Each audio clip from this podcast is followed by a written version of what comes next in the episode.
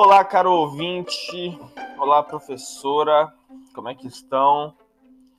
Meu nome é João e eu tô aqui para trazer mais um João Cast.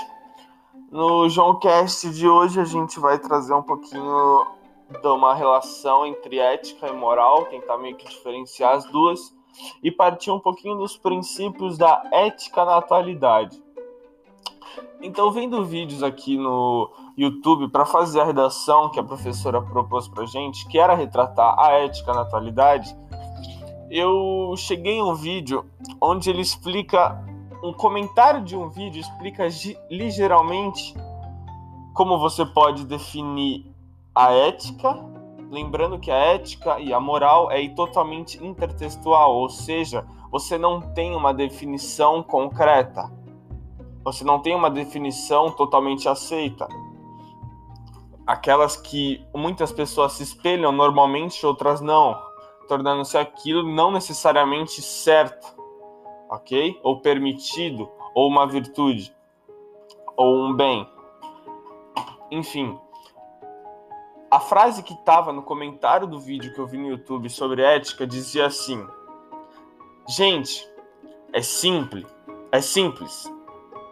A ética é o modo de ser o moral é o modo de agir.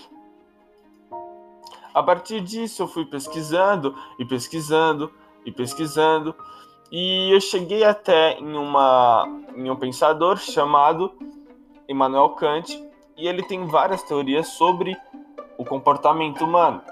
Assim, ele tem, eu não me lembro agora o nome científico, porém ele em uma de suas teorias ele separa o homem em dois como se fosse uma dicotomia, separando separando o todo em duas partes.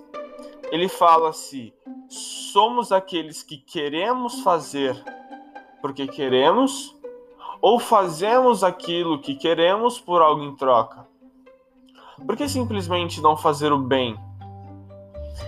Assim que entra a minha discordância com a minha discordância com o tema proposto com o tema não, com o material de apoio proposta pela professora, que diz o seguinte, exatamente nessas frases. Para que haja conduta ética é preciso que exista o agente consciente, isso é, aquele que conhece a diferença entre o bem e o mal, certo e errado, permitido e proibido. Eu não acredito em que a ética entre nesse certo e errado, porque para mim a ética é algo muito mais superior. Em outras palavras, eu acho que você ser racional, aí que entra aquilo que o Kant falou, porque a gente simplesmente não faz algo por fazer.